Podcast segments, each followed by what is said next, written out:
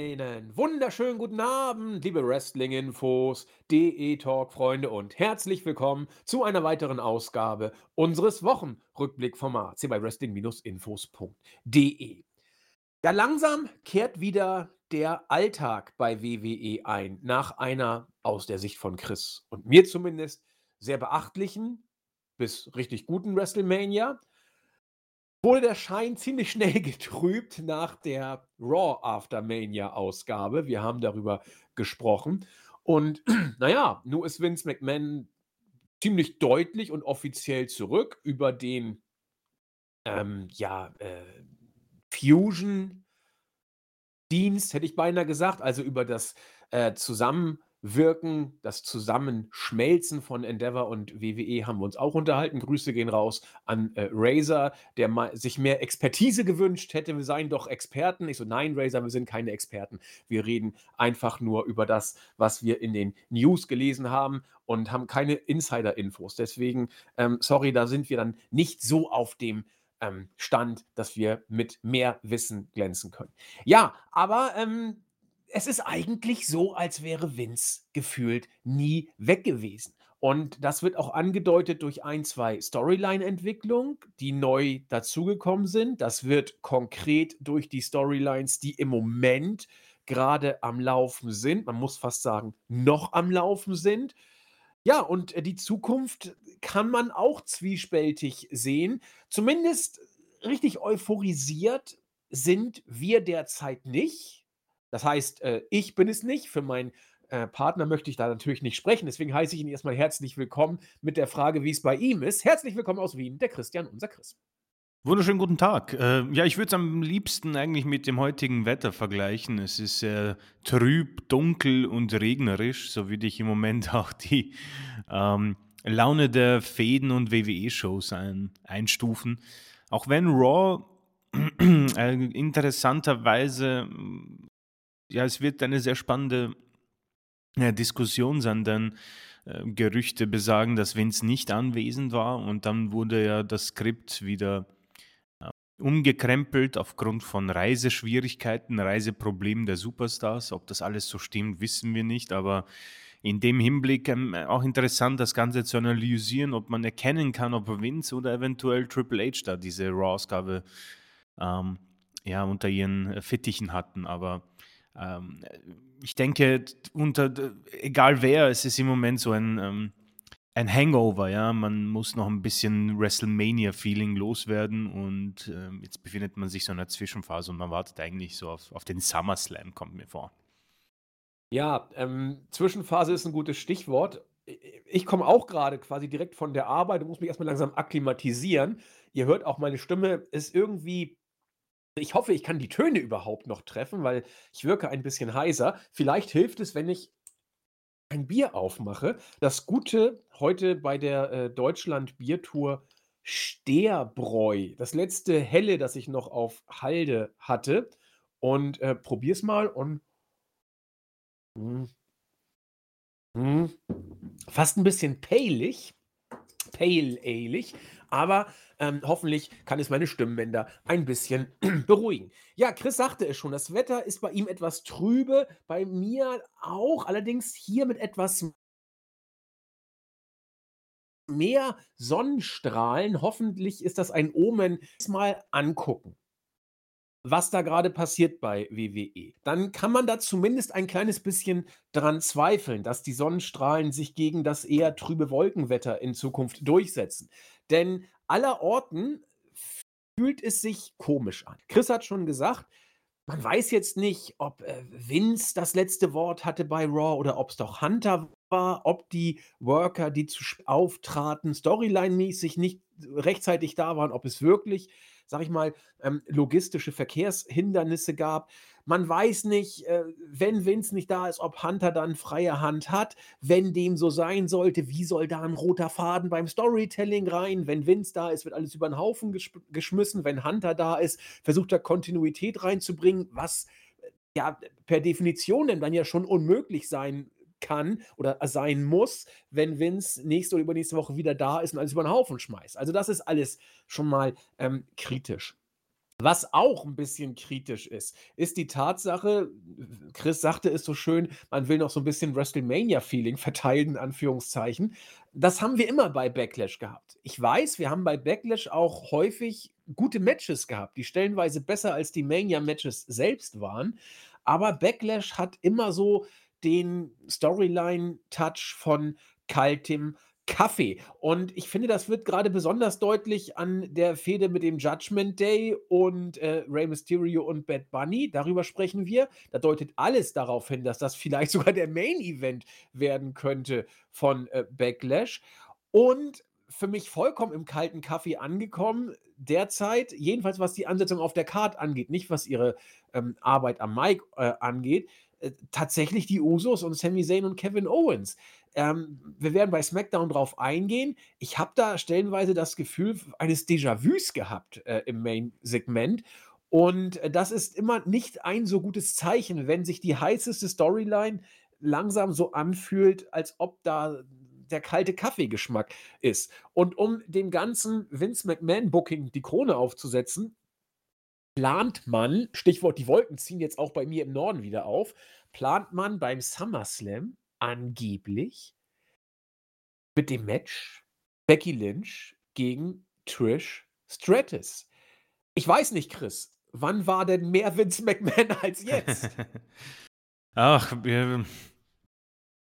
ich ich muss sagen, eine Ansetzung, die vom Namen her ja sehr groß ist. Also, ich ähm, ein vor fünf 10 Jahren oder so war Trish Stratus oder vielmehr 15, sage ich mal, ähm, der Name in der WWE. Also einer der größten Stars in der Frauendivision mit Lita, muss man sagen. Ähm, und hat sich halt auch sehr lange rausgehalten. Also ich glaube, sie hat auch seit ihrem Karriereende so eine Handvoll Auftritte gehabt. Ich glaube, ein oder zwei Matches maximal. Und ähm, da bin ich schon überrascht, dass man jetzt sich diese Fehde ausgesucht hat. Und wenn man an äh, Superstars oder Legenden wie Goldberg denkt, ähm, der hin und wieder zurückgekehrt ist, unter Vince McMahon, dann ist das natürlich irgendwie so eine Schablone, die Sinn macht bei dem guten äh, Mr. McMahon. Äh, nur kann ich, ich werde das Gefühl nicht los, ähm, dass diese Rückkehr irgendwie voll in, in, in den Sand gesetzt wurde. Jetzt die Gründe dafür sind für mich auch irgendwie schwierig nachzuvollziehen. Ich habe mir persönlich mehr Jubel oder Interesse vorgestellt bei den Fans oder erwartet bei diesen Namen. Lita ist auch sehr kalt, wurde kalt empfangen, finde ich. Ähm, das WrestleMania-Match fand ich nicht so gut äh, beziehungsweise war nicht gut. Und eine weitere, ein weiterer Bereich, der mich natürlich stört, ist die Tatsache, dass man diese äh, Titel irgendwie von Damage Control wegnimmt, um sie einer Legende zu geben. Und jetzt hat man irgendwie dieses Schlamassel gehabt und löst es mit ähm, einem Turn von Trish Stratus. Und es ist irgendwie sehr antiklimatisch und ich ähm, habe auch keine große Lust drauf. Es wirkt auch ein bisschen, als würde man äh, für Becky keine, keine Pläne im Moment haben, sie aber trotzdem heiß halten will, also in einem oberen Card-Bereich und dann hat man sich eben dafür entschieden, dass Lita und Trish Stratus daherhalten. Äh, irgendwie unglücklich das Ganze, vor allem für Becky. Für, also für mich ist, äh, trifft das Gegenteil ein. Es, es zieht sie runter. Ja, ähm, sie gibt ihr Bestes, aber puh, um ein bisschen vorzugreifen, dieses Match bei Raw, es war unfassbar sloppy, es war richtig schlecht eigentlich. Also äh, die Protagonistinnen äh, tun mir da auch ein bisschen leid, aber boah, da hat irgendwie nichts funktioniert und äh, der Turn, äh, irgendwo habe ich ihn dann auch erwartet, nachdem man gesehen hat, dass Lita attackiert wurde. Aber ähm, ändert nichts daran, dass ich nicht so wirklich äh, scharf drauf bin. Vor allem, es kommt ja dazu, dass die, der SummerSlam jetzt nicht äh, um die Ecke ist, sondern noch ein bisschen Richtig. andauert. Das heißt, das Ganze wird noch gestreckt werden. Und ähm, Ja, man, äh, wenn man dann weiterdenkt, man sucht dann immer so, also ich persönlich suche, das ist so meine Meinung, immer nach einem Grund für eine Fehde, ja, oder ein Match und das ergibt sich hier für mich gar nicht. Äh, Trish wird danach aufhören. Für Becky macht ein Sieg sie nicht wirklich besser, also wird ihr Standing jetzt nicht unbedingt äh, nach oben schießen. Eine Niederlage wäre sowieso konfus, wird es auch nicht geben, schätze ich mal, oder gehe ich mal stark davon aus. Also ähm, tue ich mir dann sehr schwer mit ähm, einer positiveren Meinung dazu. Ähm, ich denke, für äh, Vince ist das natürlich die bestmögliche äh, Fehde. Ich, wenn ich raten müsste, würde Triple H dieses Match nicht bucken. Aber das sind nur Annahmen. Also ich kann das nicht bezeugen. Das ist eben diese, ähm, ja, eigentlich schon dämliche Situation, dass so viele News da mittlerweile draußen sind und man hört so viel, dass ja, Vince McMahon hat jetzt weniger Shares, hat, kann sich also nicht wirklich ähm, viel erlauben, aber im Creative ist er eigentlich da. Dann sagt er persönlich, dass er nicht komplett da ist, dann fehlt er hier. Das Skript wird trotzdem herumgeschmissen. Ähm, das, was bleibt halt, ist irgendwie so dieser äh, fade Nachgeschmack, dass die, dass die Shows nicht so wie nach Triple H schmecken, um jetzt mal bei diesem Wort zu bleiben. Äh, unabhängig davon, um bei diesem Thema zu bleiben, äh, ich würde mir was anderes für Becky wünschen und hätte mir eigentlich erhofft, dass mit Trish und Lita WrestleMania zumindest für Trish der letzte Auftritt war und man dann einfach Lita noch vom Titel befreit bei Raw. Ähm, meine Hoffnung waren Damage Control, es sind jetzt Liv und Raquel. Meinetwegen. Aber so richtig Lust habe ich eigentlich nicht drauf und ähm, dass es noch so lange gestreckt werden muss, macht das Ganze nicht unbedingt schmackhafter. Nee, und dazu kommt noch, wir haben uns immer darüber ja, aufgeregt bis hin zu, wir waren einfach nur traurig, was mit Damage Control ist. Und nun müssen wir ja fast um jeden Tag äh, bangen, die es Ja. äh, dieses Stable überhaupt noch gibt mittlerweile. Also das ist natürlich jetzt eine streng subjektive und von Chris und mir persönliche Vorliebe, aber es passt irgendwie in das Bild, das wir derzeit haben, nach einem rauschenden Fest, wenn man da dann noch mal das eine Bier zu viel getrunken hat, dann ist am nächsten Tag erst mal Essig eh 'n bisschen an. Und wir werden da natürlich gleich noch drauf eingehen, wenn wir uns die Weeklies Segment für Segment wieder vornehmen. Manches werden wir, wie ihr es von uns ja auch kennt, 'n bisschen kürzen, manches ausführlicher. Aber natürlich kommen wir da nicht dran vorbei. Bevor wir das aber machen, lenken wir selten genug, aber ab und zu machen wir es ja bei ganz großen Sachen oder zumindest solchen, die wir al als, äh, entsprechend große Sachen einstufen, äh, auch mal jenseits von WWE auf das Geschehen. Und da ist etwas Interessantes passiert, wie wie ich finde. Und nämlich gab's ein Interview m mit, äh, Dex Harwood von FTA. Der hat 'n bisschen was erzählt, warum er sich für oder warum er ist gut, warum sie sich, ähm, für AEW entschieden haben und nicht zu WWE zurückgegangen sind, obwohl es da konkrete Angebote gab. Ist eigentlich auch ganz interessant, was er da gesagt hat. Er hat gesagt: „Wir sind bei AEW, weil bei WWE unter Vince habe ich mich eigentlich immer nur wie eine Nummer gefühlt.“ Und Vince vertritt das Motto des deutschen Beamtentums: „Jeder ist ersetzbar.“ Das gilt, äh, auch für WWE und da insbesondere. Deckt sich mit dem, was Chris gerne betont. Sie wollen keine Stars, sie wollen nur, äh, gute bis sehr gute Worker, die das Produkt am Laufen halten. Aber, ähm, weil eben jeder ersetzbar ist, fühlen sich manche dann auch entsprechend, äh, mehr gepusht und andere eben wie eine Nummer, wie Dex Harwood es au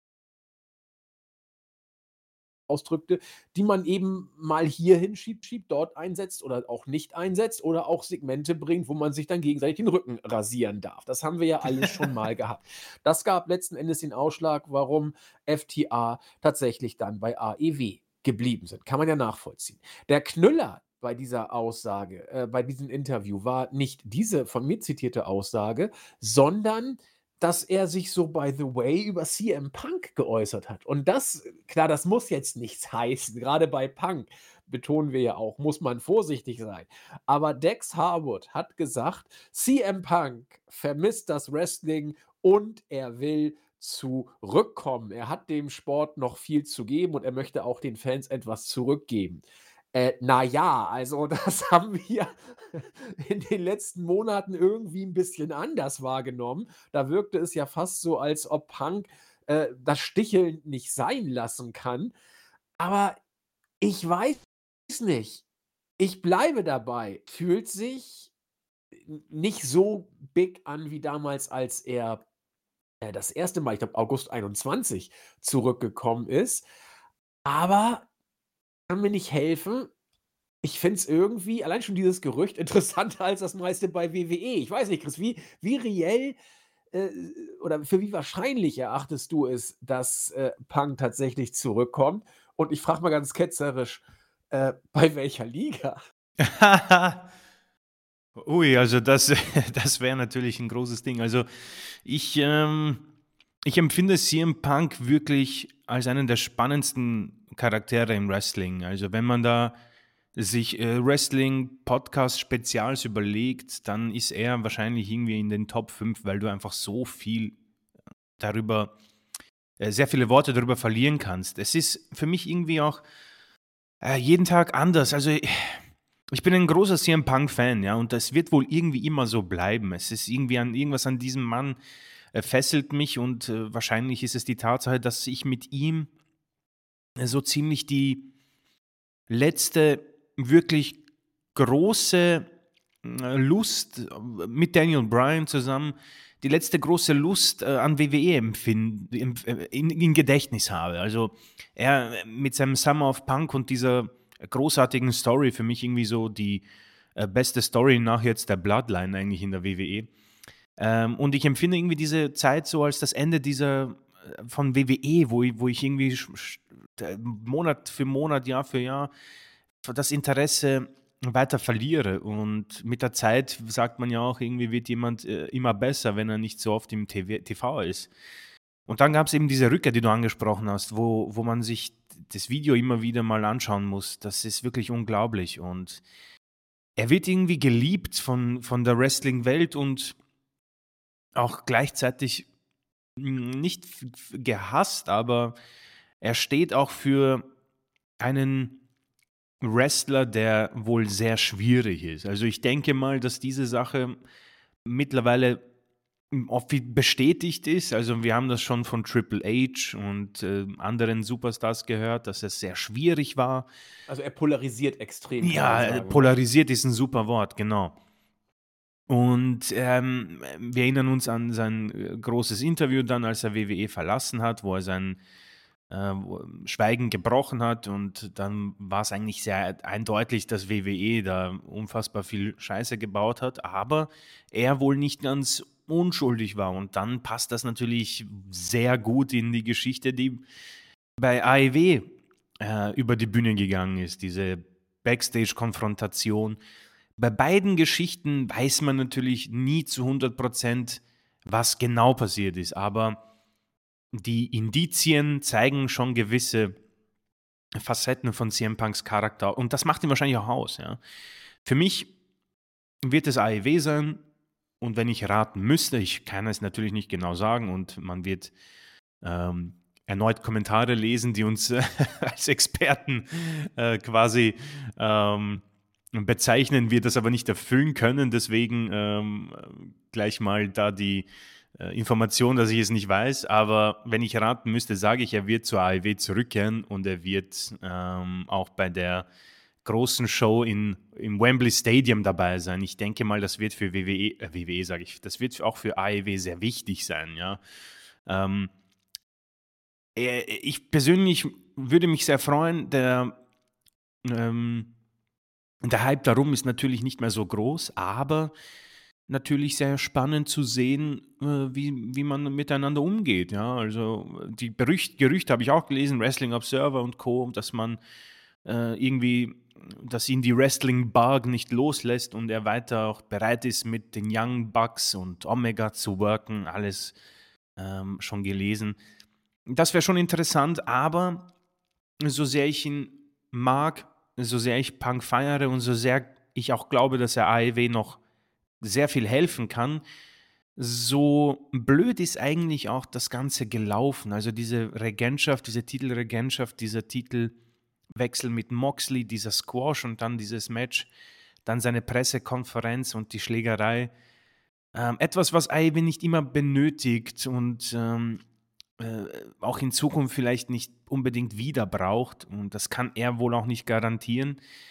Nichtsdestotrotz ist ein großer Name und wenn er wirklich Lust hat und man sich einfach einmal an den Tisch setzt und sagt, du, pass auf, die Faust ist mir ausgerutscht, tut mir leid, wir müssen uns nicht mehr grüßen, wir müssen uns backstage nicht anschauen, aber ich möchte dir mit Gewissheit sagen, ich werde dich im Ring quasi schützen, ja, also dich nicht verletzen absichtlich. Und dann ist die Sache erledigt, denn langfristig ist er definitiv ein Draw egal was ist und egal was passiert ist. Es ist irgendwie, äh, ich, ich wiederhole dann passendes Wort, äh, die, eine der polarisierendsten Figuren des Wrestlings und ähm, äh, auch schwer zu, zu, zu äh, jemanden außerhalb des Wrestlings zu erklären, warum. Es ist auch ein, einfach diese Sache, die ich, glaube ich, vor Monaten mal im Rahmen dieses Podcasts gesagt habe. Es ist dieses Charisma, was du nicht erklären kannst. Das hat einfach irgendjemand und er hat es neben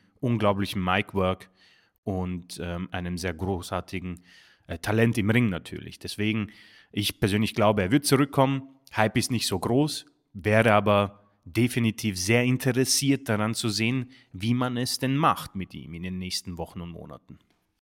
Ich finde, du hast eine ganze Menge wichtiger Sachen angesprochen. Einmal die Tatsache, dass CM Punk nicht nur, aber gerade was das Wrestling oder diese entsprechende Wrestling-Bubble angeht, eine der wenigen ist, die absolute Star-Appeal haben. Ähm, das haben so viele nicht. Und was das angeht, ähm, steht er für mich auch über Triple H, muss ich ganz deutlich so sagen. Also Triple H ist jemand, der in seiner Karriere alles richtig gemacht hat äh, und äh, ein Stück weit ein Overachiever ist. Äh, und natürlich jetzt auch ganz oben angekommen ist, was äh, Managementqualitäten angeht. Wenn du eben davon ausgehst oder betrachtest, von wo er kommt, also aus dem Wrestling-Sport selber. Ja, also äh, Shawn Michaels war die größere In-Ring-Legende und der ist jetzt äh, Gnadenbrot-Talenttrainer bei NXT, weil er Hunter kennt, so nach dem Motto. Aber äh, Hunter führt den Laden ein Stück weit. Ja, er ist im höheren Management wird jetzt auch sagen: „Oh mein Gott, Schwiegerpapi ist wieder da.“ Ansonsten wäre seine Position noch größer. Aber, äh, Hunter, bei dem kam alles zusammen. Und bei Punk kann man sagen, kam nicht immer alles zusammen, auch weil er das, was er sich mit den Händen hat teilweise. Das kann man, glaube ich, so sagen. Aber das reine Star-Appeal, das Polarisierende, ich glaube, da ist Punk einer, der wirklich ein Stück weit seinesgleichen sucht. Das ist derzeit vielleicht noch Brock, das ist vielleicht noch Cena und Roman. Ist schon dunkel, ja? Also, auch, äh, Zayn und, ähm, Owens sind für mich einfach nur großartige Meister ihres Ja. Fachs. Ja. Äh, aber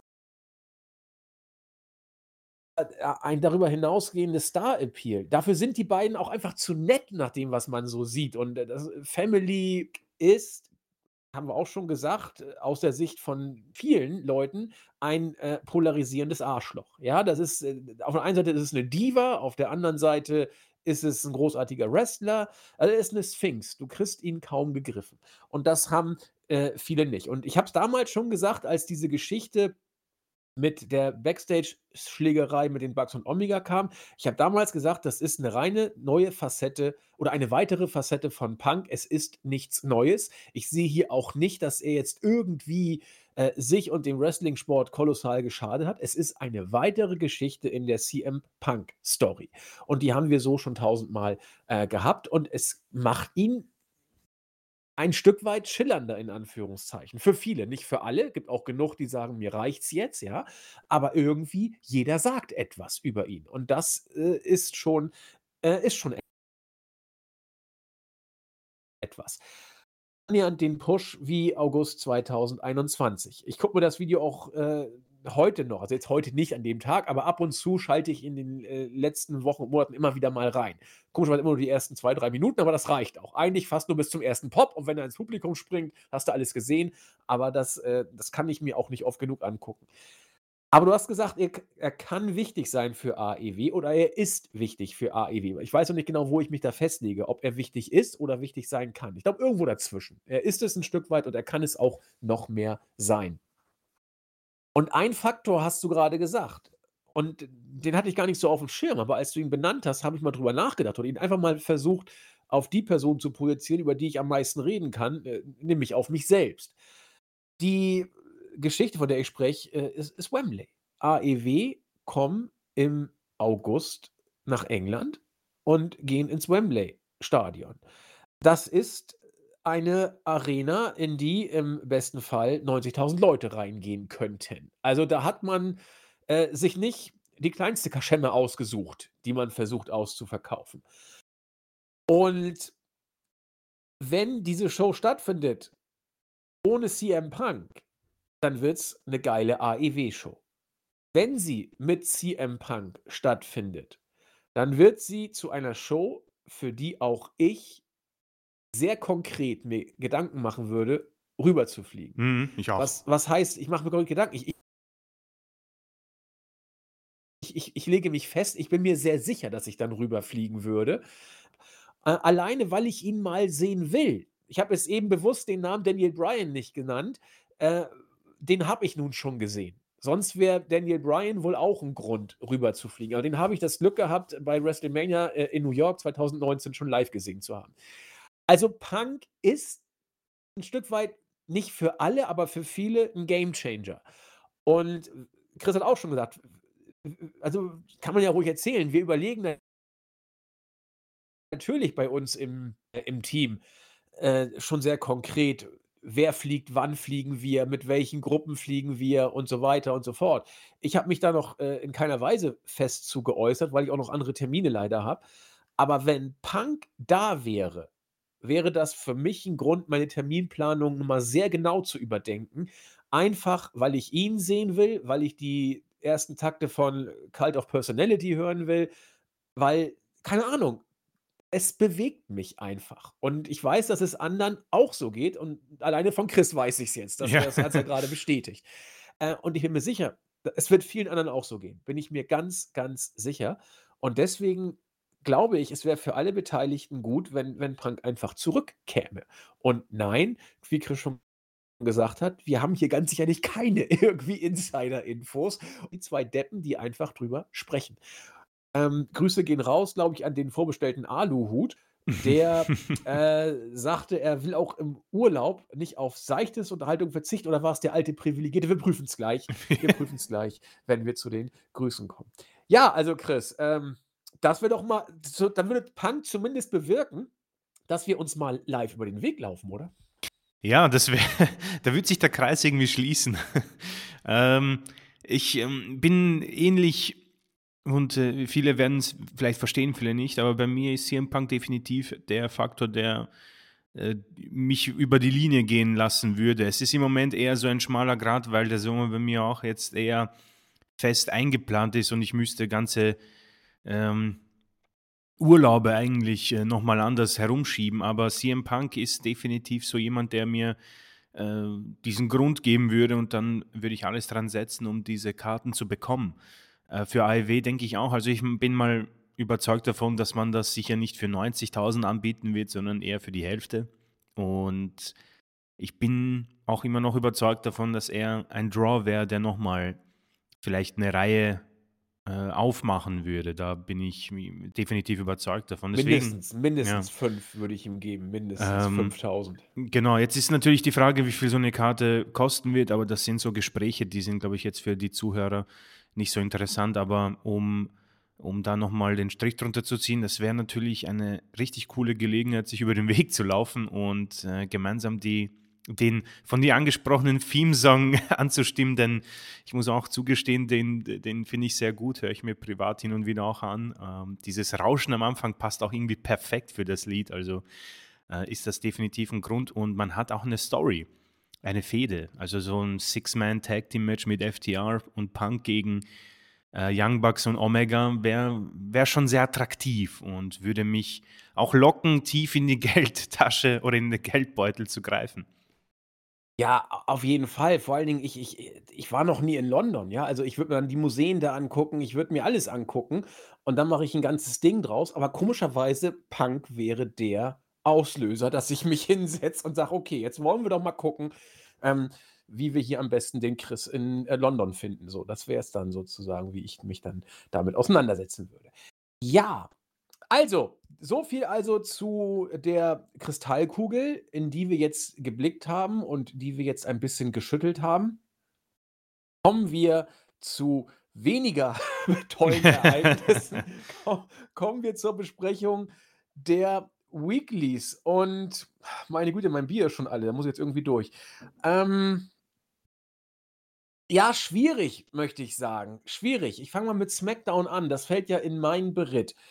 Da da ging es dann los mit einem Six-Man-Tag-Team-Match, die Brawling Brutes gegen Imperium.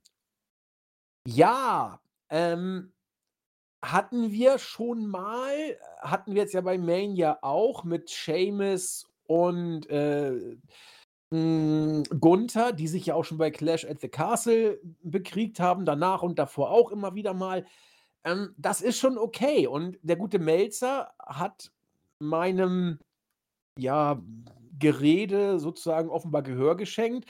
Äh, er hat dem Match bei Mania mal entspannt die 5 Sterne gegeben. Hat er sich also nicht lumpen lassen. Es gab 2 Fünf-Sterne-Matches, ähm, einmal eben das Triple Threat Match von Drew, Sheamus und Gunther.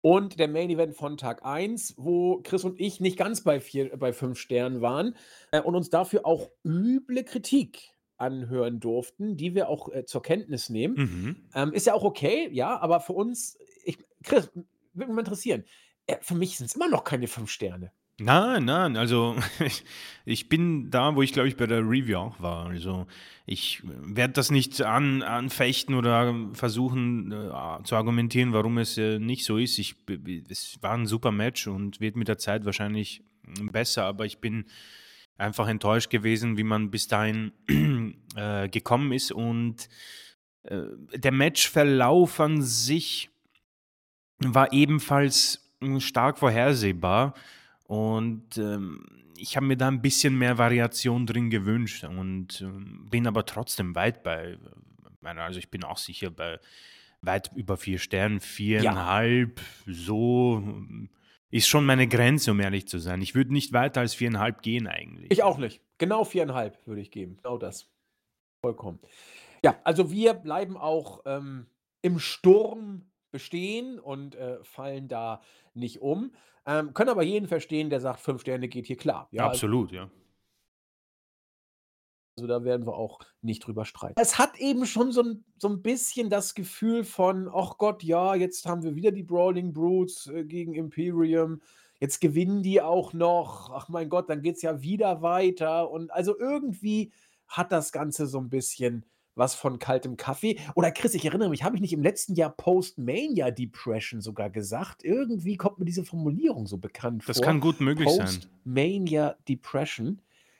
Ich glaube auch. Dann verwende ich's jetzt einfach mal wieder. Also, hatte so 'n bisschen was von Post-Mania Depression. Und dieses Gefühl von kalter Kaffee und Post-Mania Depression zog sich für mich durch die ganze Show. Denn danach wurde uns erst mal wieder gezeigt, äh, was Lesnar mit Cody bei Raw After Mania gemacht hat. Okay, gut, muss man natürlich auch hochhalten. Auch schon mal gesehen. Also, hm, in Ordnung. Dann, äh, labert Paul Heyman auf Jey Uso ein. Äh, und die das waren auch Bilder, ich sagte ja schon so 'n bisschen Déjà-vu, die die wir die mich die mir schon bekannt vorkommen oder die ich alle schon so so ähnlich oder genauso gesehen habe. Jey Uso sucht seinen Bruder. Heyman sagt: „Na ja, der ist aufgrund der Vorgabe des Tribal Chiefs zu Hause geblieben.“ So, und jetzt musst du, Jey Uso, selbst gegen Sami Zayn gewinnen. Ja, äh, das Sami Zayn-Problem und das Kevin Owens-Problem geht also weiter. Die Bloodline-Storyline ist offenbar nicht so richtig, äh, vom Tisch, aber fühlt sich für mich jetzt langsam kritisch an. Oder kritisch nicht, aber irgendwie wir haben's doch jetzt gesehen und bei Mania war's für Chris und mich schon irgendwie 'n bisschen über den Punkt. Und wie soll's jetzt besser werden? Äh, dann gewinnt Ricochet relativ, äh, random gegen Ivar von den Viking Raiders. Und äh, da frage ich mich, Füller oder gehen die beiden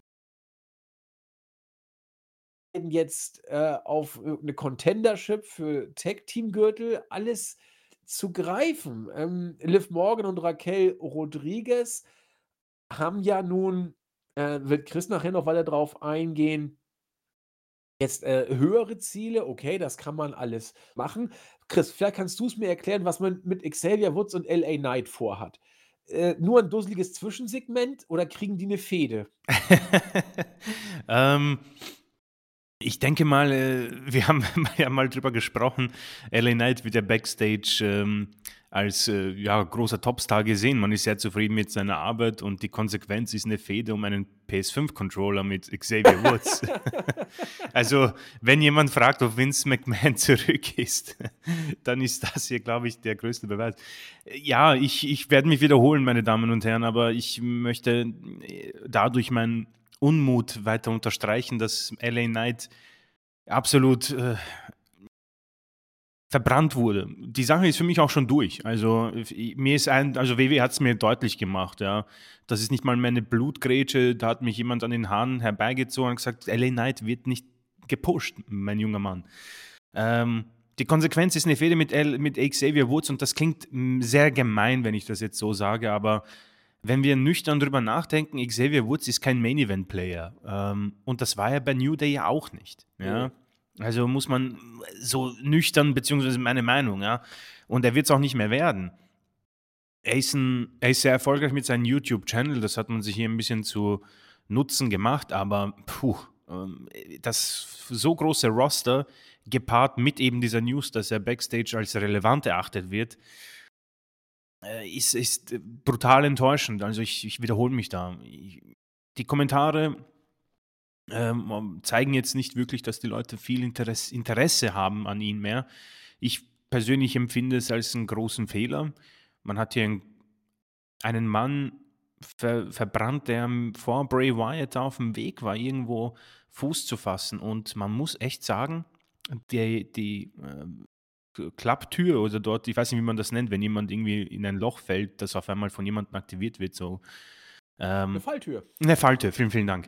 Äh, er ist in diese Falltür nach diesem Match mit Bray Wyatt äh, runtergefallen und kommt da auch nicht mehr so schnell raus. Ähm, dass man ihn bei WrestleMania nicht genutzt hat, ist tragisch, eigentlich unglaublich. Und für mich eben dann hier die endgültige ähm, Bestätigung, dass das nicht weitergehen wird. Fede hin oder her, das ist für mich eigentlich wie bei Damage Control. Es ist wie als würde WWE Salz in die Wunde reiben und mit dem Daumen noch so richtig tief hinein, ja. Äh, das ist für mich, wie ich mich hier fühle mit dieser Fehde. Deswegen ähm, habe ich da nicht viel positiv oder gar nichts Positives zu sagen. Mir tut das auch leid, aber das ist definitiv ein fetter Minuspunkt für alle, die bei WWE arbeiten und ob Triple H oder Vince McMahon, es äh, vermischt sich ein bisschen. Es kommt mir nämlich so vor, als wäre Triple H jetzt auch nicht der größte Befürworter gewesen, denn dann bringst du diesen Mann nicht in eine so unglaublich dumme Fehde mit Bray Wyatt, ja.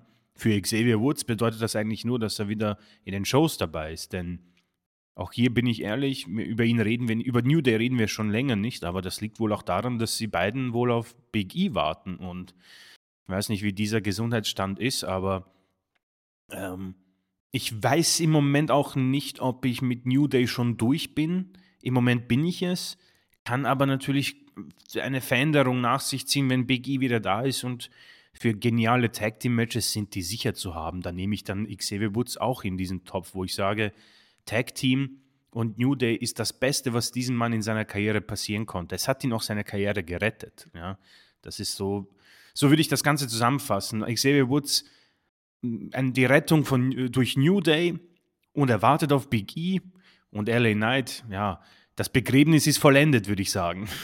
Ja, da, da habe ich nichts hinzuzufügen. Nur eine kurze Ergänzung, was äh, New Day angeht, nicht ähm, LA Knight. Ich bin tatsächlich New Day, habe ich auch schon gesagt, noch nicht über. Ich finde es eigentlich ganz gut, dass man sie jetzt gerade on hold setzt, dass mhm. man nichts von denen mitkriegt, dass man keine oder dass man Xavier Woods jetzt hier als äh, Backstage-Segment Mensch bringt, der ab und zu mal ein Match hat, sonst nur um Controller sich rumtüdelt. Ähm, Finde ich okay. Du kannst New Day irgendwann nochmal zurückbringen. Äh, gib ihnen mal wieder einen Titel irgendwann, aber das kannst du eben nur mal so zwischendurch einstreuen. Da wird keine Nachhaltigkeit mehr hinter sein. Aber ansonsten habe ich eigentlich immer nur noch großen Respekt davor, dass die jetzt äh, im Jahr 2024 werden sie seit zehn Jahren sich da tummeln. Und was ich auch gut finde, ganz kurz, ja? ähm, sorry für das Zwischengrätschen. Immer gerne. Ähm, ich finde es auch von WWE, um mal vielleicht was Positives zu finden, ich finde es gut von WWE, dass man sich entschlossen hat, sie nicht zu splitten, beziehungsweise ja. dass niemand gegen den anderen turnt. Ähm, ich denke, das ist sehr wichtig für dieses Stable und auch nicht nötig, weil meiner Meinung nach kann man, die, kann man New Day für immer so lassen und irgendwann beendet halt irgendjemand seine Karriere und das war's dann. Also ich würde sie eigentlich nie voneinander trennen. Ich auch nicht. Ich halte es auch für ein Riesenproblem, WWE Tech Teams bildet, um sie zu splitten. Ja, ich finde ja, das vollkommen ja. bescheuert. Vielen Dank. Ähm, ja. Haben wir auch schon oft gesagt. Ich, wieder, ich unterst äh, unterstütze das, was Chris gesagt hat und unterstreiche das man kann Stables zusammenlassen. Wir haben es oft genug gesagt. Du hättest The Shield nicht zwingend splitten müssen. Ähm, und äh, New Day sollte man gar nicht splitten. Und, und wie gesagt, Big E war Champion und New Day wurden nicht gesplittet.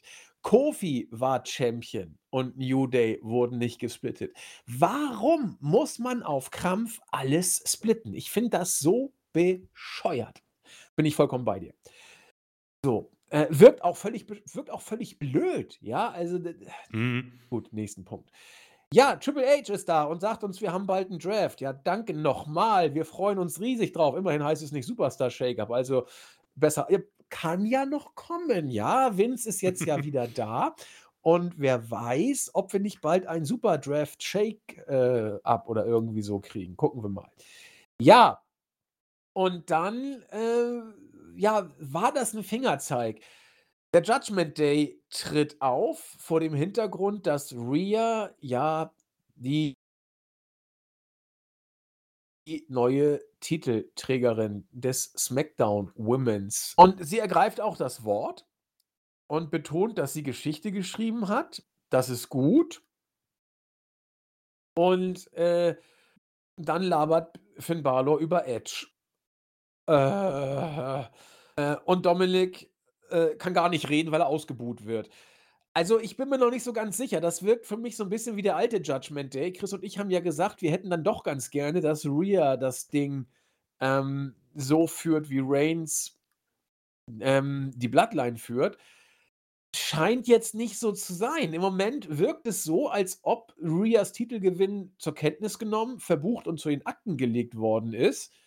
Und jetzt geht offenbar alles auf Judgment Day, sukzessive ähm, Dominic und Damien Priest gegen offenbar Rey Mysterio und äh, Bugs Bunny bei. Da sieht es irgendwie mal so gar nicht aus, als ob Rhea jetzt die erste Geige spielt, sondern äh, als ob sie Beiwerk ist. Täusche ich mich da oder muss das noch gar nichts bedeuten, dieses erste Segment? Oder vielleicht interpretiere ich es ja auch falsch, Chris. Wir haben uns ja was anderes eigentlich vorgestellt.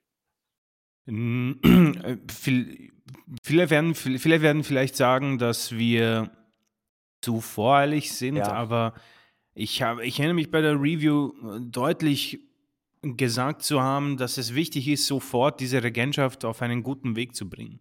Genau. Und man hat hier eigentlich alles gemacht, was nicht gut ist.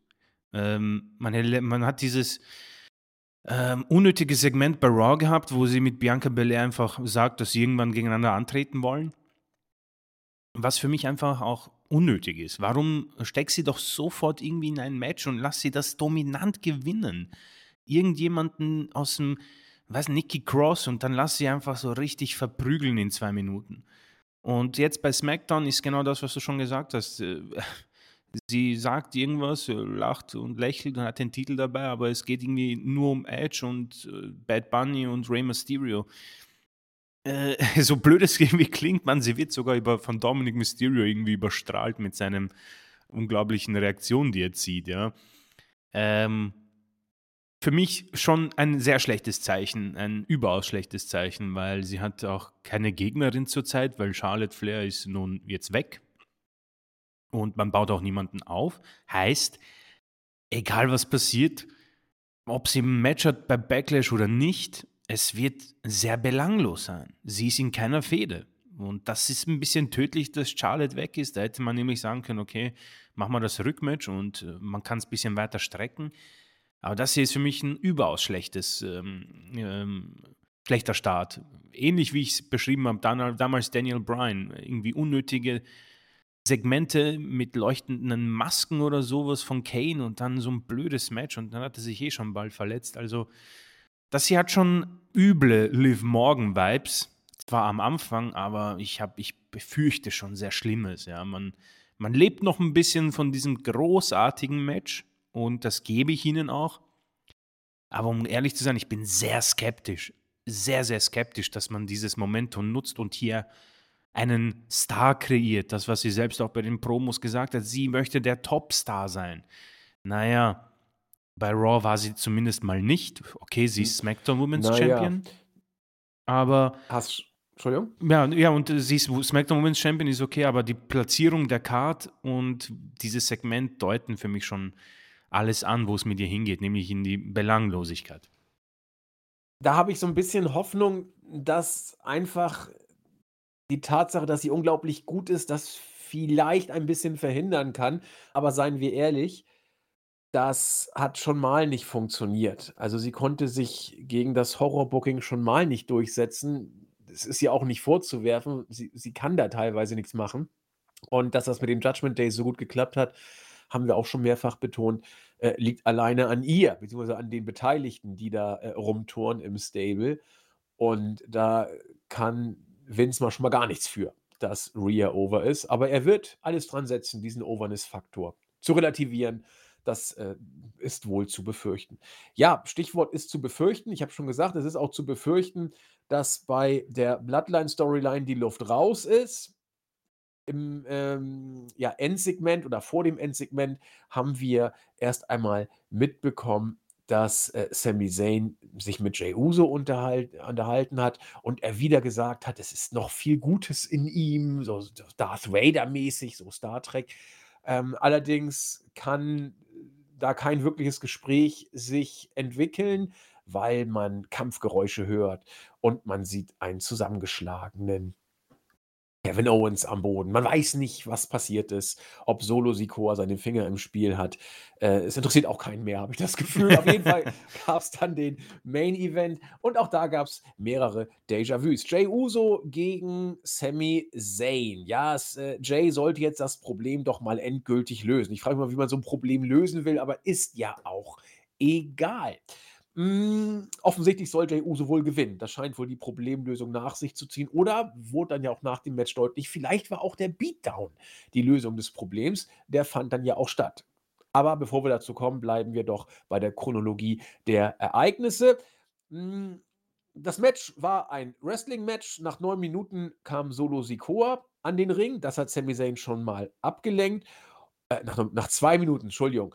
Ähm, nach guten neun Minuten war der Ringrichter abgelenkt und Solo Sikoa konnte Sami Zayn mit einem Samoan Spike niederstrecken. Das konnte Jay Uso danach mit einem intensiven, aus den Seilen kommenden Dropkick zum Sieg nutzen.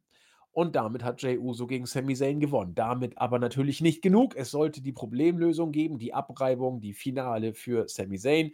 Da hat Solo Sikoa dem guten Jay Uso dann auch geholfen. Die beiden haben, besser gesagt, Solo Sikoa war es in erster Linie, der Sami Zayn platt gemacht hat. Und er wollte den Samoan Spike verpassen, dem guten Sami Zayn. Und wieder hat Jay Uso die Hand oder den Arm festgehalten. Er griff Solo Sikoa in den Arm. Das hatten wir so exakt schon mal gesehen. Da dachte ich, äh, boring, gan.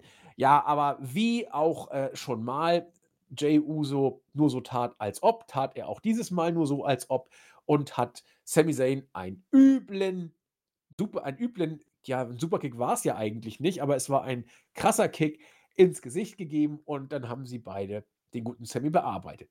Kevin Owens konnte nicht kommen, er war ja ausgeschaltet vor dem Match, er war platt, also hat sich Matt Riddle die Ehre gegeben. So, und da fängt es jetzt für mich an, schwierig zu werden, wie Chris sagen würde. Denn ich finde das einfach doof. Ich weiß nicht, was das soll. Ich weiß nicht, äh, warum wir jetzt Matt Riddle hier reinbucken müssen. Ich ich vergesse ja immer sehr schnell. Gab es irgendeine Geschichte? War war die Bloodline storyline-mäßig verantwortlich für Matt Riddles Verletzung? Chris, weißt du da mehr? Ich vergesse ja immer alles so schnell.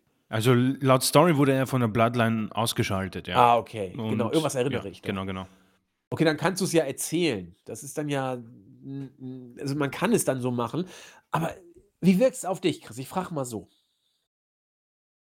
Die hm, Geschichte dahinter für mich ist, ähm, auch schon vorher geschrieben worden. Da Matt Riddle ist vielleicht einfach noch so dieser letzte Tropfen, der mich dann bestätigt in dem, was ich fühle.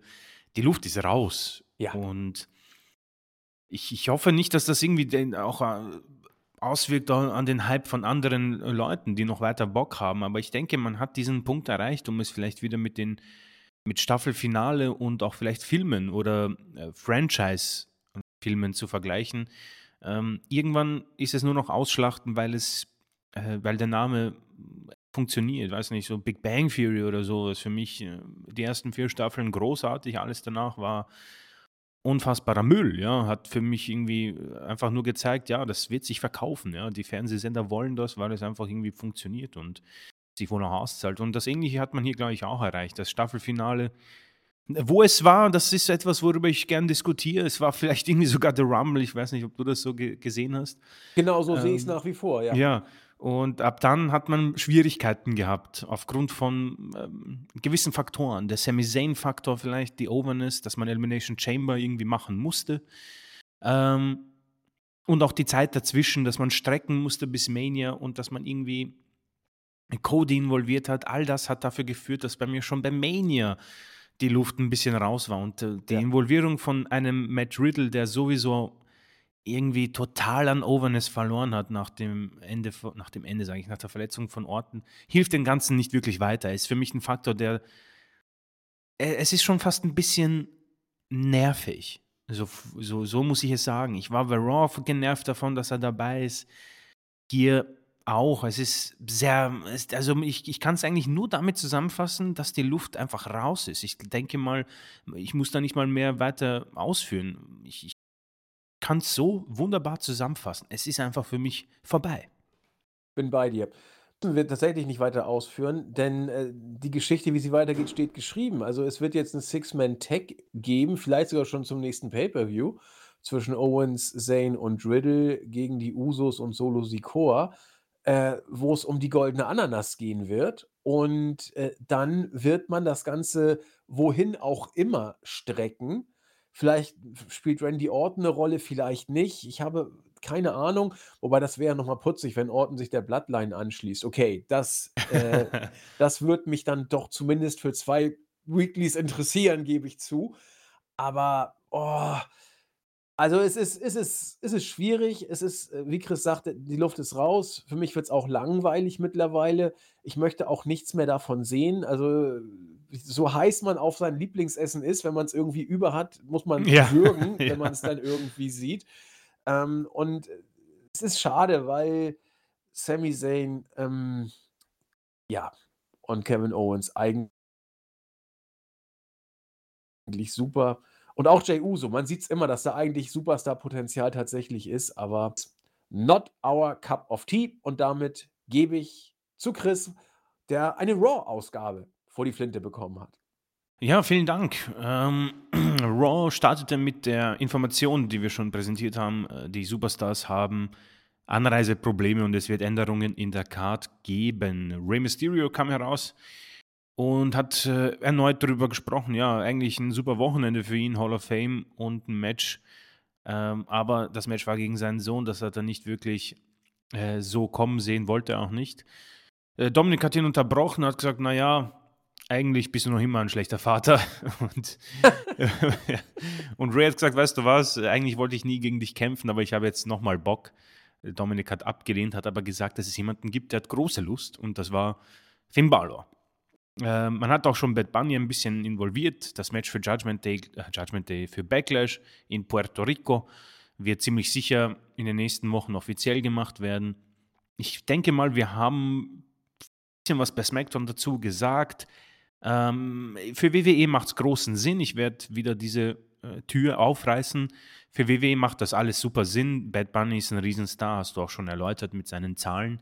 Äh, Ray ist ein logischer Teampartner. Damien Priest war ja mit Damien, äh, Damien Priest war ja mit Bad Bunny bei Mania 37, glaube ich, involviert.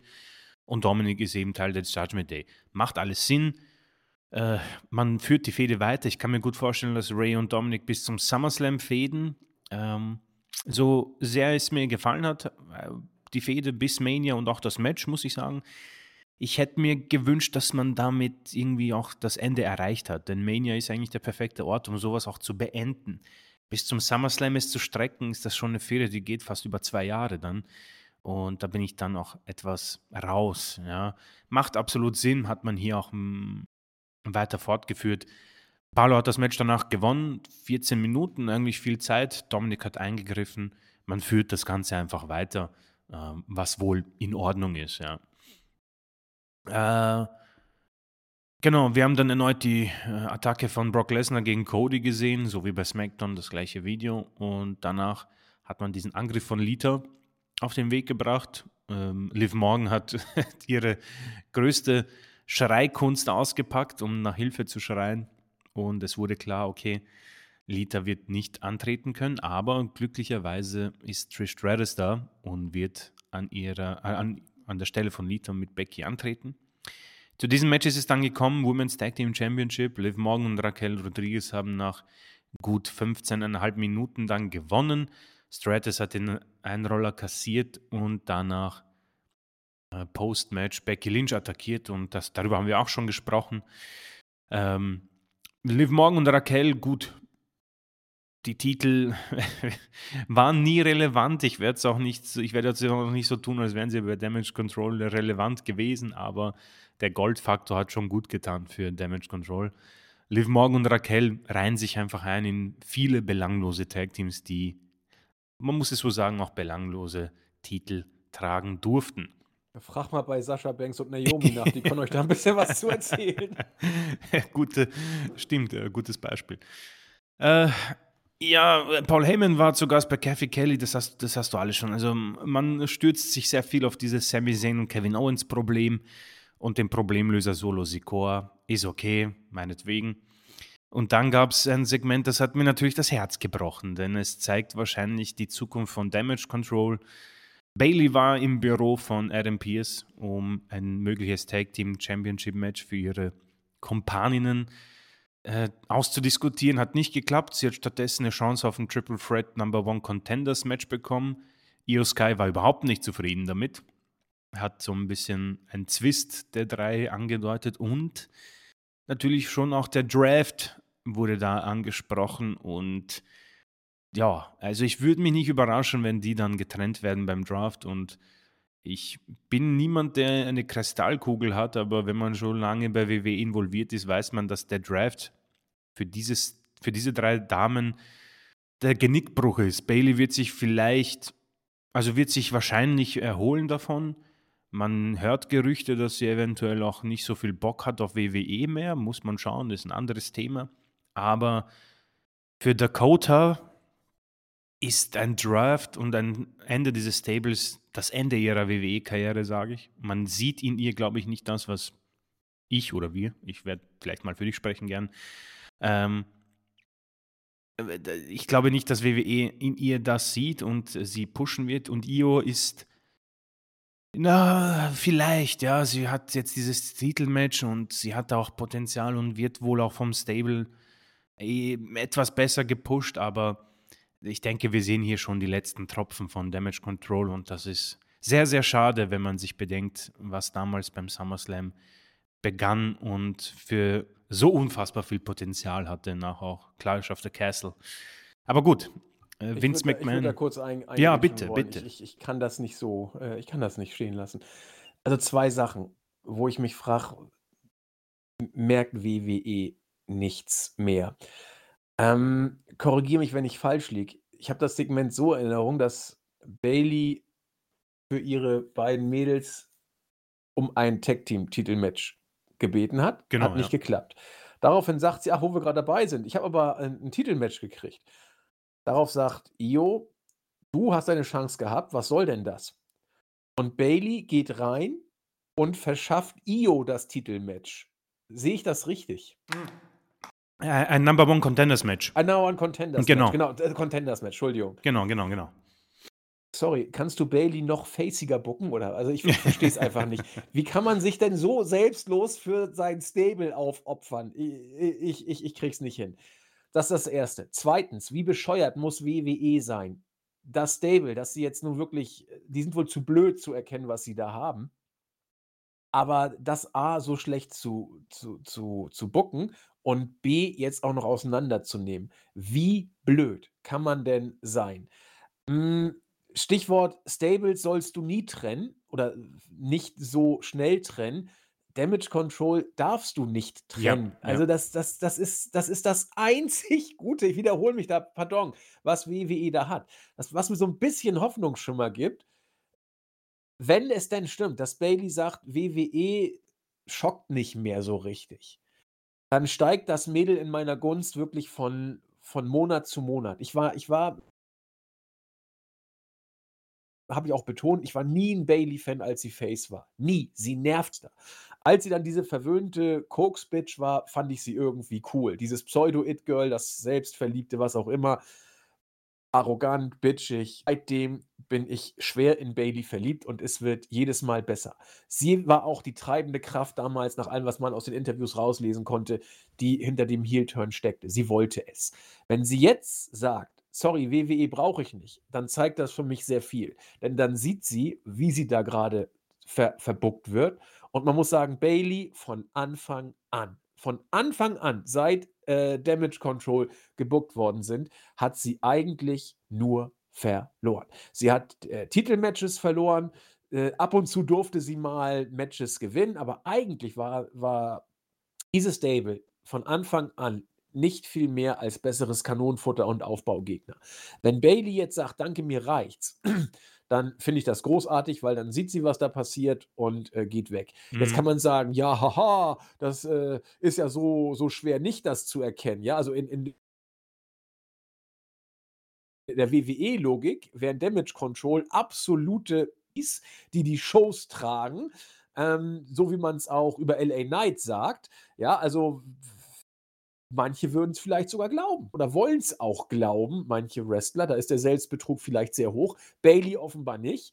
Und Bayley bei AEW, oha. Also, das wäre schon das wäre schon was. Das wäre richtig gut. Ich habe 0 Bedenken, dass die da funktioniert, 0. Mhm. Äh, und sie wird die Women's Division sofort, sofort, äh, dominieren oder oder tragen in Anführungszeichen. Äh, bin ich mir ziemlich sicher, weil das Star Appeal ist. Und sorry, WWE, ihr ihr hättet es so was von nicht anders verdient. Also, da hat man wirklich da fällt einem mit Damage Control weibliches Stable-Gold in den Schoß und man schmeißt es in Vulkan. Also, sorry.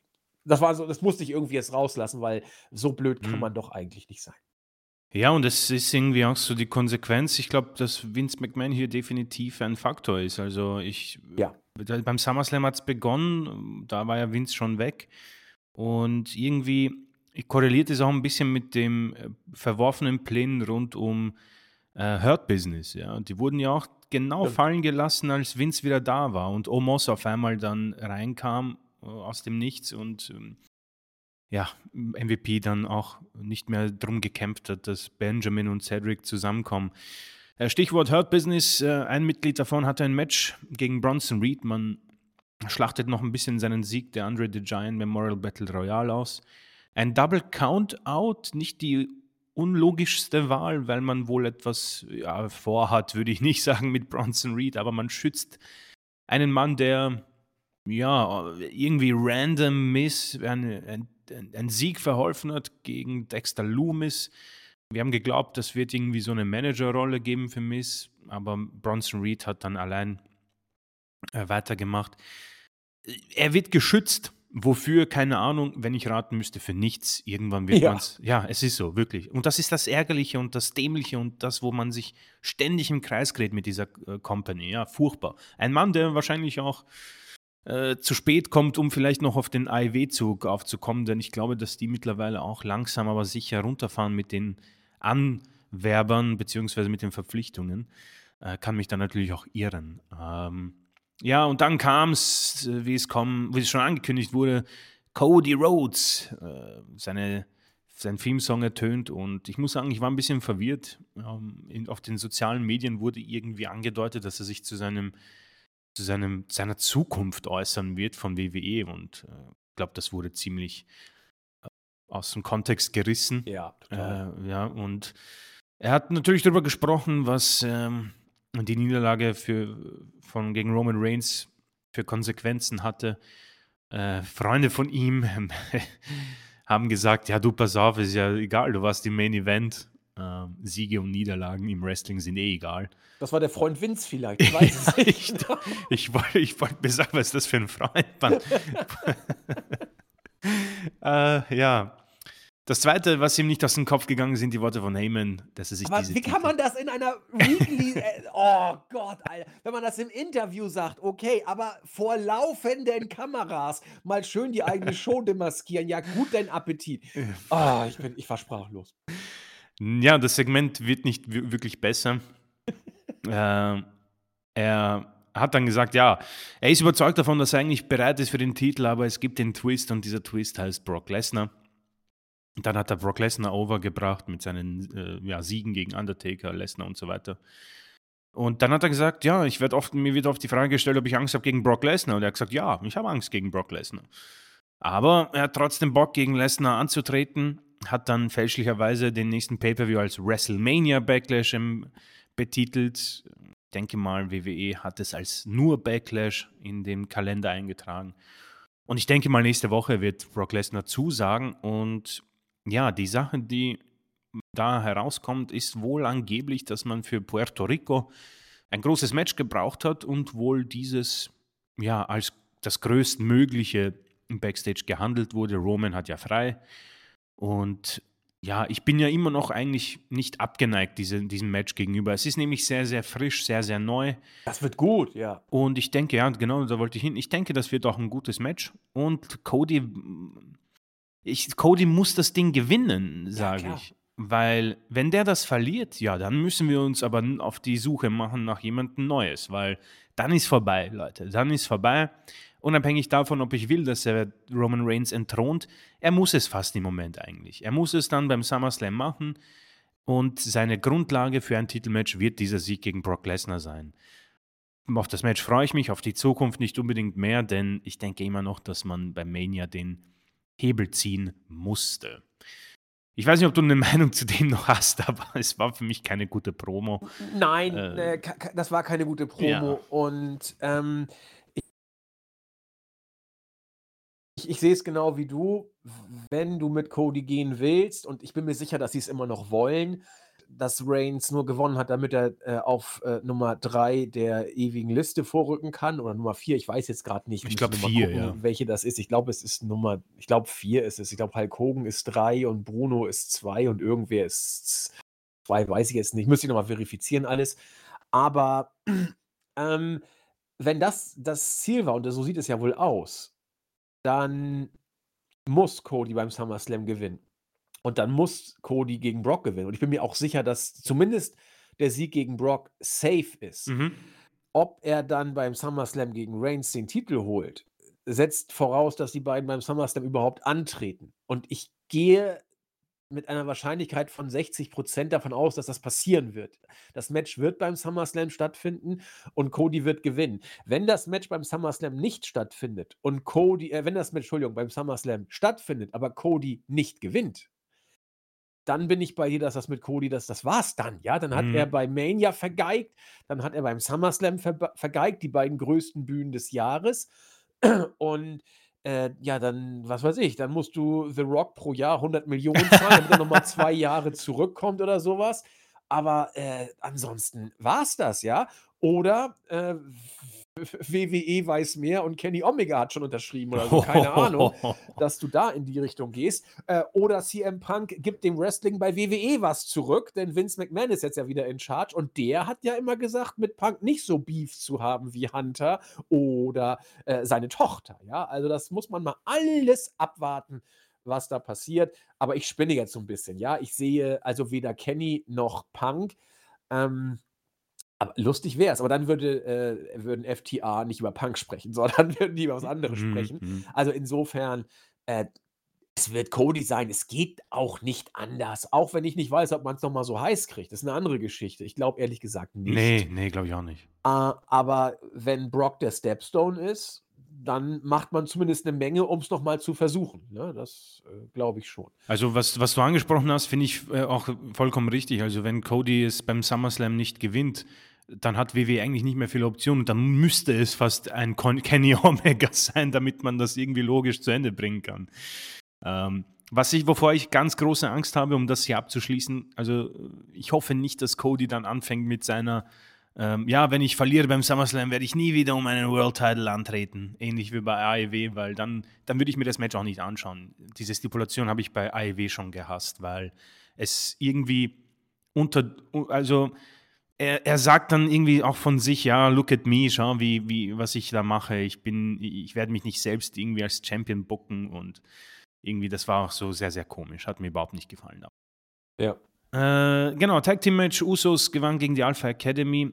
Äh, vollkommen richtig, dass man diesem Tag Team auch weiterhin Siege gibt. Äh, das Unlogischste wäre, so ein dominantes Team dann sofort wieder verlieren zu lassen. So erinnert man man uns, dass die beiden noch immer, ähm, in Schuss sind und das ist auch sehr, sehr wichtig für, ja, zukünftige Rückmatches eventuell. Ähm, Triple Threat Match. Die Siegerin bekommt ein Raw Women's Championship Match. Io Sky hat gewonnen gegen Mia Yim und Piper Niven. Hat auch etwas Deutliches ausgesagt über die Women's Division, wenn Mia Yim und Piper Niven in einem Number One Contenders Match sind. Jep. Das ist sehr, sehr tragisch.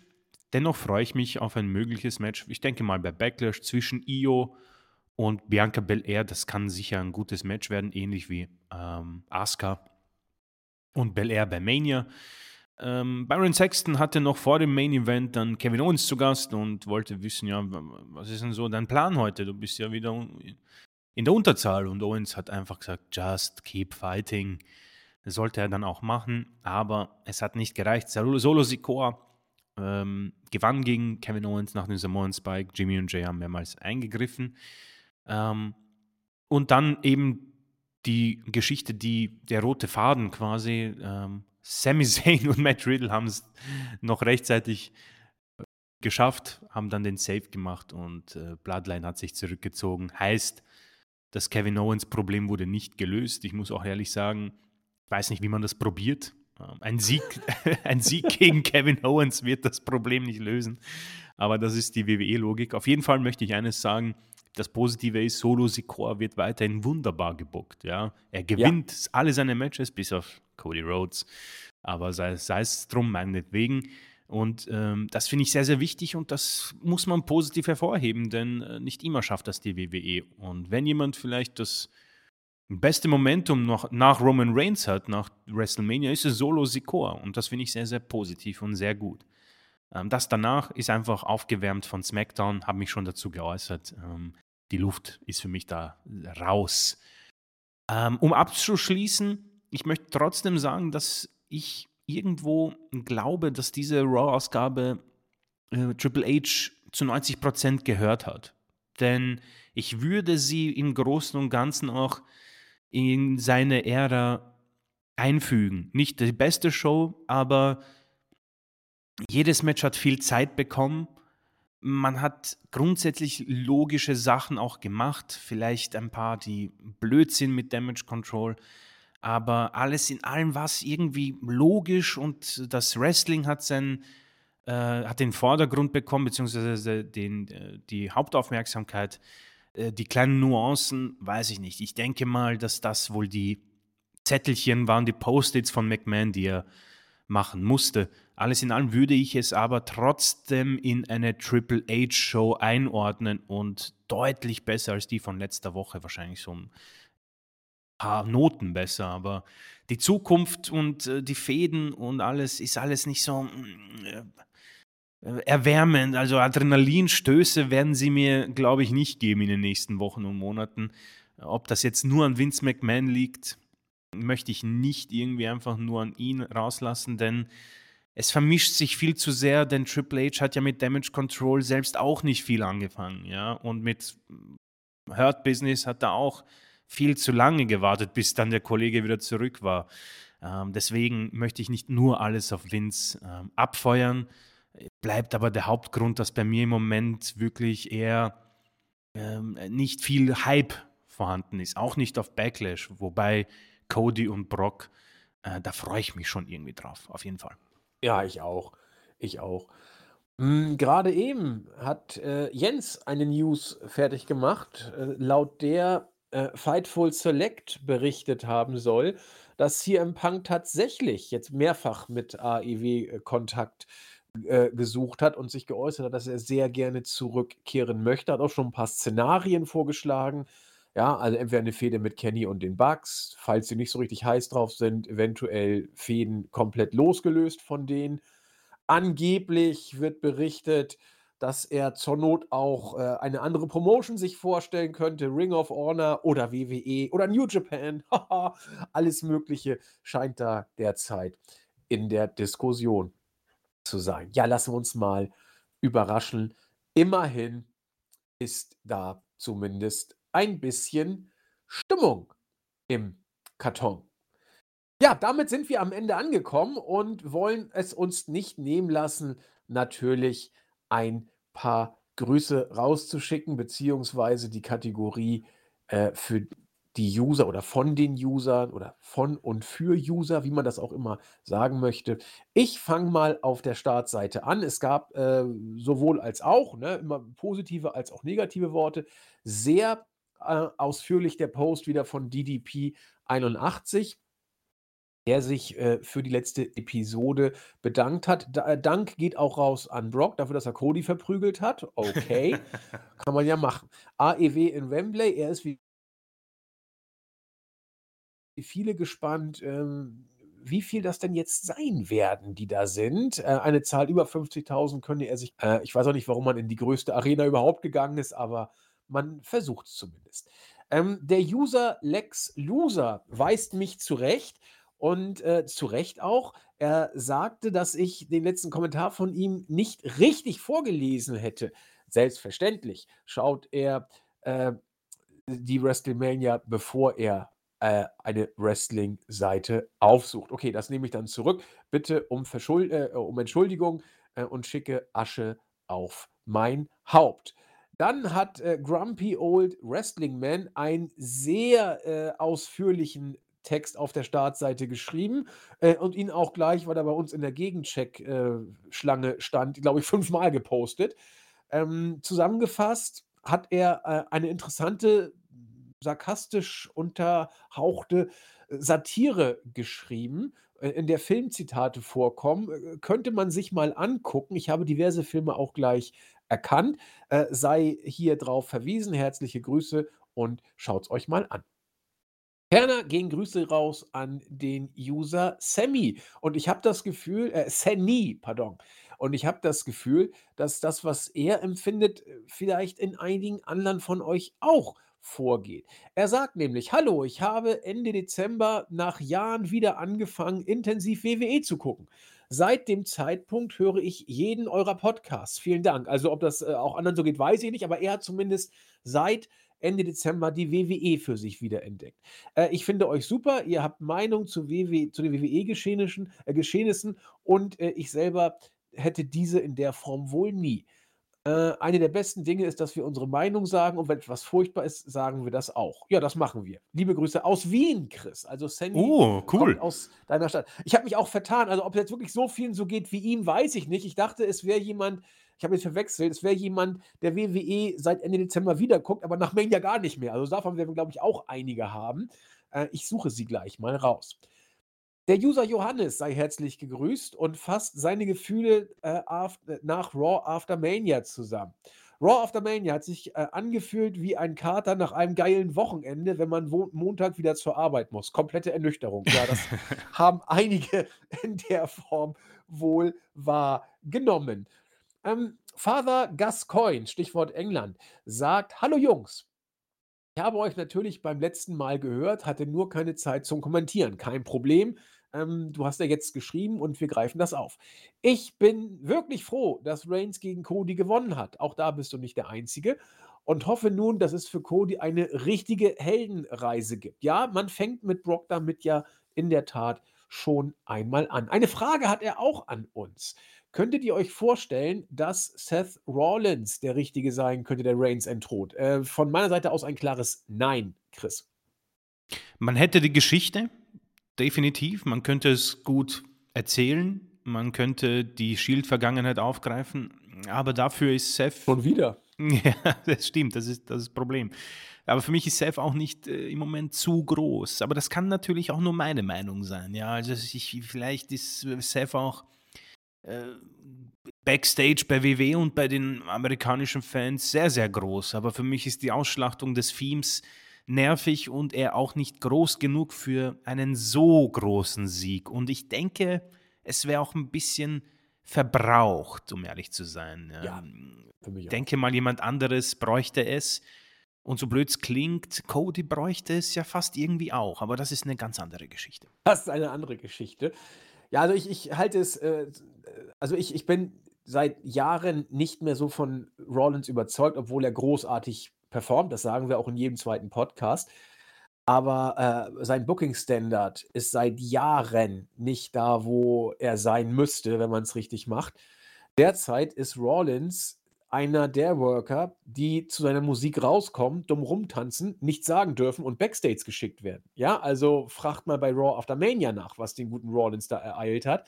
Und aus so einer Situation äh, ist man nicht reif, den Titel zu holen.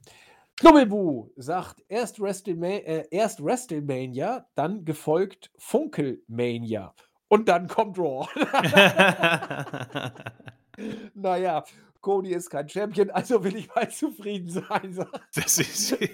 ja, herzliche Grüße an Schnubbelbu. Also wir haben teilweise auch geile Usernamen. Wirklich, man, die sind äh, super. sagen. Props an alle äh, Userinnen und User, die bei uns zuhören. Ähm, auf äh, YouTube haben wir auch sehr coole Namen, ne? Auf jeden Fall, ja. Äh, anfangen möchte ich mit ähm, dem ersten Kommentar. Kevin Brettschneider. Etwas verspätet, aber noch vielen Dank für die WrestleMania Preview und Reviews und vor allem auch für den Flashback. Fand ihn sehr cool, denn es war tatsächlich auch seine erste Mania. Von mir aus könnte dieses Format gerne öfters bringen. Ja, Ja, ja. ja, äh, das, diese Frage geht definitiv an dich und Marvin, nicht wahr? Ja, ich Ähm, auch. Also, Also, einmal pro Jahr schaffen wir Einmal das. pro Jahr. Ja, nächstes Jahr dann WrestleMania 23 oder so. Ähm, vielleicht noch kurz zu WrestleMania 39. Ich fand die Show eher ernüchternd. Wrestlerisch war es okay, aber mich hat einfach, äh, es hat ihm einfach was gefehlt. Irgendeine Überraschung, ein Comeback oder sowas. Hat ein bisschen wenig, äh, mehr erwartet. Alte, weiße, privilegierte und rückständige Umweltsau. Grüßt vom Pool bei definitiv ungesunden 35 Grad Celsius und macht Urlaub von Digital Detoxing. Ja. Ähm, äh, er persönlich äh, ist kein Fan von der Verschwörungstheorie, dass die WWE verkauft wurde, weil Winnie jetzt fast 30 Jahre vergeblich versucht hat, exklusive Live-Action-Fotos von Spider-Man zu bekommen. Ja, ich habe ein, zwei Bier Intus. Äh, schöne Grüße, für mich einer der besten Namen ever und er spielt auch wöchentlich ein bisschen damit herum. Aber er sagt Ähm, doch auch, dass wir die seichte Unterhaltung sind, auf die er am Pool nicht verzichten will. Ja, stimmt. Das? Also, ja, ne? das- also seichter als uns geht's nirgends, das muss man das so stimmt, sagen. ja. Äh, schöne Grüße und viel Spaß noch. Äh, Rick Razor, also ich höre euch weiterhin auf YouTube, allein um weiter dumme Kommentare zu schreiben. Auch in Ordnung, ja, immerhin etwas. Äh, habe jetzt viel zur geplanten Übernahme von Endeavor mir angehört, aber hätte mir etwas mehr Expertise gewünscht. Ich dachte immer, ihr seid Wrestling-Experten. Vergiss es. Also Expertise kannst vergessen und Wrestling-Experten sowieso. Ähm, nee, das können wir nicht. Leider nicht. Vielleicht schaffen wir es ja mal, Jens wieder dazu zu holen. äh, José Jack Mourinho, The Special One. Lange kein Kommentar von ihm. Nee, das stimmt. Ja. Aber wenn, dann richtig. Wenn, dann richtig. Und er hat hier ein paar Auszüge aus einem Interview von Heyman bezüglich der Titelverteidigung von Roman Reigns, kann man sich gern durchlesen. Und auch äh, ein Interview ähm, über Cody Rhodes, dass ein Titelgewinn ähm, dass der, ein Titelgewinn für Cody die Geschichte beendet hätte und er mit dieser Niederlage gestärkt aus dem Match kommt. Ich davon sehe ehrlich gesagt nichts. Ähm, Mr. Simon, danke für den Podcast, wie immer sehr unterhaltsam. Am Ende holt sich Winnie selbst den Koffer und casht gegen Roman ein, denn nur einer ist größer als Helmut und das ist eben der Chef. Gott im Himmel, Vince McMahon, Universal Champion. Ähm, DJ S-Blade, vielen, vielen Dank mit seinem ähm, Kommentar. Äh, Christian Siegmund, danke für den Podcast. Unterhaltsam wie immer. Hat mich gut durch mein Training begleitet. Cool. Was für ein Training denn? Äh, Workout, Stimmt. Joggen oder äh, vorm, vorm Fernseher sitzen und essen? Also es gibt ja viele Arten, wie man trainieren kann. Stimmt, vor allem letzteres ist sehr beliebt bei mir. ähm, äh, bitte, falls äh, du möchtest ausführen, äh, hat uns frohe Ostern gewünscht, ist natürlich jetzt etwas vorbei, aber vollkommen richtig. Äh, der Username 35785VFGX hat sich mal nach langer Zeit Raw in vollen Stunden, an, in drei Stunden angesehen und fand sie richtig gut. Ja. Ähm, hat das auch alle Segmente, alle Matches hier in diesem Kommentar ausgeführt, kann man sich gern durchlesen, sehr, sehr, äh, sehr, sehr gut und auch informativ. Ach, das wird dann ja wohl jetzt diese äh, Raw-Ausgabe gewesen sein, denke ich mal. Nicht Raw After Mania, sondern jetzt äh, die jetzt äh, am Montag über die Bühne. Nicht, das war die Raw After Mania. Ach Gott, okay, dann genau. habe ich falsch verstanden. Okay. Am Ende, ich fand es mit Abstand die beste Raw-Ausgabe seit Jahren. Ich habe aber auch sehr. sehen wir vielleicht nicht so. Oder was das vielleicht sehen wir nicht so. Ähm, aber nach Mania wollte ich das mal wieder machen. Vielleicht sehe ich jetzt mal wieder öfter rein. Das macht Spaß. Ja, das sehr, sehr schön. gerne, natürlich. Ja. Ähm, gar kein Problem. Uh, Freaky to be Wrestling, das hatten wir auch noch nicht. Raw mhm. After Mania war die schlechteste Show. die Meinungen gehen auseinander bei das uns, ja. Ist, oh, es ist genial. Ähm, Owens und Zane haben wir nichts für. Street Profits sind jetzt auch belanglos. Women's Tag Team Division kannst du einschmelzen. ähm, hat sich da noch zu Seth Rollins äh, geäußert. Ähm, also kann man sich auch hier durchlesen. Also ein, äh, von äh, die beste Show ever bis schlechteste Show ever. Also haben wir alles. Abschließend noch Basti Tiedemann. Wie man die Titel auch splitten könnte, wäre im Triple Threat Match durch einen Doppelpin. Wäre nicht so mein Brot, aber natürlich Kann auch, machen, aber auch eine, eine Option von vielen eigentlich, wie man es machen kann. Ich befürchte nur, WWE wird nicht die beste finden. Aber gut, das ist auch eine Geschichte für ein anderes Mal. Das war YouTube. Vielen, vielen Dank für die richtig coolen Kommentare. Ja, und ich schließe wie immer ab mit der, nicht mit der Startseite, die hatte ich ja schon, mit dem Board. Da äh, grüße ich mich hier, der sich ein paar Gedanken über Endeavor und WWE gemacht hat. JKL, der meint, dass er mit unserer WrestleMania-Analyse Großen und Ganzen, im Großen und Ganzen mitgeht. Äh, Raw sieht er, also Raw After Mania, sieht er als eine Beerdigung von Cody der äh, von Brock mehr oder weniger als äh, Idiot. Nee, man hat Brock als Idiot hingestellt. Genau, Cody wurde beerdigt und Brock wurde als Idiot hingestellt. Er darf also nicht mehr um die Titel antreten, das findet er aber gut, wenn er Cody aufs Maul hauen kann. Ja, kann man, kann man, auch mal so sehen. Sein Fazit, hier gibt es nur Verlierer. Ja, okay. ja. ich habe das kommentiert mit schön gesagt. Dann äh, sei Sayomi gegrüßt, der endlich mal wieder bei uns äh, reingehört hat und sich äh, sehr gefreut hat und köstlich amüsiert, wie er es äh, zitiert. Mm, nicht nur wie immer eine wunderbare Chemie zwischen uns beiden, sagt er, also zwischen euch beiden und mein Chris und mich. Äh, aber wie wunderbar der Silent Flücker, das bin ja ich, die Dialoge und Geschehnisse von Matches und Promosegmenten beschreibt. Äh, ich stelle mir wirklich äh, vor, dass es bei WWE genauso abgeht. Ja, okay, also das wollen wir nicht hoffen, aber schauen wir mal.